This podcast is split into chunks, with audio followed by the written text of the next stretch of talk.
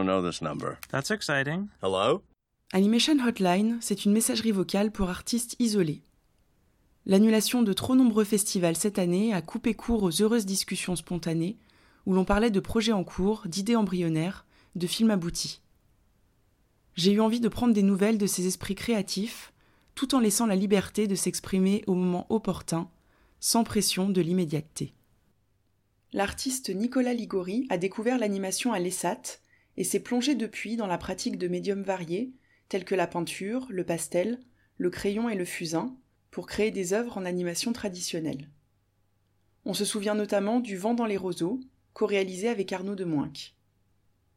Parallèlement, il enseigne l'animation et collabore à de nombreux films animés, dont La Moufle de Clémentine Robach et ceux de Regina Pessoa. Il participe à une résidence d'expérimentation en 2015 sur l'écran d'épingle avec Michel Lemieux, puis à la résidence de la Cinémathèque québécoise en 2017. Dans cet épisode, Nicolas a souhaité nous lire une lettre qu'il adresse à Parissa Mohit, rencontrée à Montréal. Cher Parissa, quel plaisir d'avoir de tes nouvelles et d'entendre ta voix. Quel choix aussi de te savoir mère d'une petite fille et de te sentir si heureuse dans ce moment. Je me suis souvent demandé ce que tu faisais, si tout allait bien pour toi, depuis notre rencontre il y a trois ans déjà à la Cinémathèque québécoise. Je vois que tu ne manques pas de projets ni de ressources pour t'adapter aux difficultés imposées par le contexte. Alors pour te répondre ici en France pour le travail, nous, les intermittents du spectacle qui travaillons dans l'animation, avons pu appréhender l'année qui vient de s'écouler plutôt sereinement, grâce notamment au prolongement de nos allocations chômage jusqu'à l'été prochain. De plus, comme je travaille pratiquement seul ou alors avec des équipes petites, j'ai pu poursuivre mon travail sur les films déjà financés ou en cours. Alors il y a eu par exemple le film d'Anna Le Taïf, La Passante, pour lequel j'ai fabriqué une séquence complète. Pour revenir en quelques mots sur mon sentiment relatif à l'année qui vient de s'écouler, je dirais qu'il est paradoxalement plutôt positif. Paradoxalement car l'année avait très mal commencé, avec l'annulation de la fête du court métrage à Gap, que je parrainais, puis l'annulation de la foire du livre jeunesse de Bologne en Italie, où j'étais sélectionné avec des illustrations réalisées sur l'écran d'épingle. En plus, j'avais prévu un grand voyage en Italie pour la foire du livre, mais également pour revoir ma famille en Calabre, et pour faire du repérage dans les Pouilles pour un nouveau projet de court métrage, où je devais également aller à la rencontre du chanteur-musicien qui avait accepté de m'accompagner sur ce projet, et que je n'avais encore jamais rencontré. Mais j'ai très vite relativisé ma déception quand j'ai constaté que nous étions tous impactés plus ou moins durement par le confinement. J'ai surtout réalisé qu'autour de moi, de nombreuses personnes galéraient autrement plus.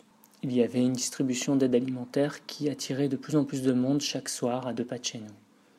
Et là où je me sens plutôt chanceux, c'est qu'avec ma compagne, Clémentine, nous avions un petit atelier pas très loin de chez nous, à Lille, ce qui me permettait, malgré le confinement, de pouvoir sortir tous les jours. Plutôt que de rester chez soi euh, et travailler à la maison, euh, le fait de faire ce trajet quotidien m'a aidé à mieux supporter ce moment vraiment bizarre. C'est sûr que les amis, la famille, tout ce qui rend une ville vivante, les librairies, les bars, les cinémas, tout cela m'a beaucoup manqué chaque jour. Mais les liens qui nous sont importants ne se défont pas pour autant pendant cette période. Et pour cela, le terme de distanciation sociale, qui était souvent employé chez nous, me paraissait inapproprié, voire même dangereux. J'ai donc pu me consacrer pleinement à mes projets dans notre petit espace de travail. Nous avions installé deux bancs titres pour pouvoir faire de l'animation directe sous caméra. J'ai pu reprendre le travail sur ce projet que j'ai commencé à écrire lors de notre résidence à la Cinémathèque il y a trois ans. Un peu comme tu le dis à propos de tes projets, Parissa, il m'a semblé également que ce que je faisais à ce moment précis avec mes pinceaux sur la plaque de verre trouvait des échos fort avec ce qui survenait autour de nous. Alors que parfois on peut trouver bien futile notre travail, notre recherche, et au contraire à d'autres moments nous sommes euh, convaincus par la nécessité de le faire, car on le ressent comme toujours pertinent, et ce malgré les profonds bouleversements que la société subit au même moment. Puis, Entre les deux confinements, à la fin de l'été et au début de l'automne, j'ai eu la chance de pouvoir enfin rencontrer Dario Mucci, le musicien italien, pour cet autre projet que je développe.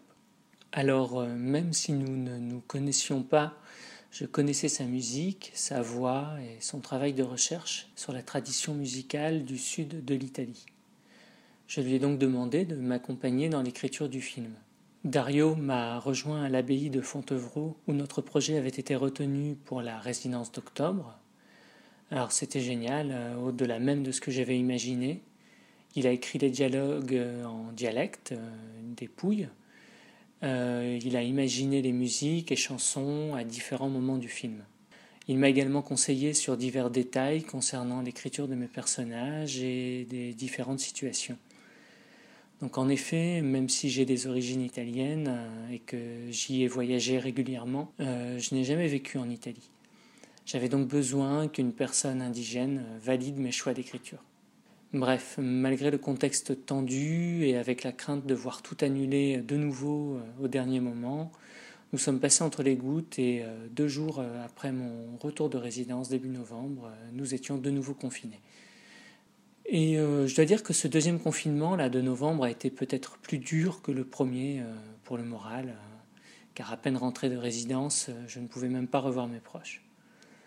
Et tandis que nous devions quitter donc notre atelier de Lille pour lequel le bail se terminait en fin d'année, nous avons décidé avec Clémentine de déménager à la campagne, à une cinquantaine de kilomètres de Lille. Et je me sens bien ici dans ce nouveau cadre avec notre atelier à la maison, les bancs titres et les tables à dessin et tout ça.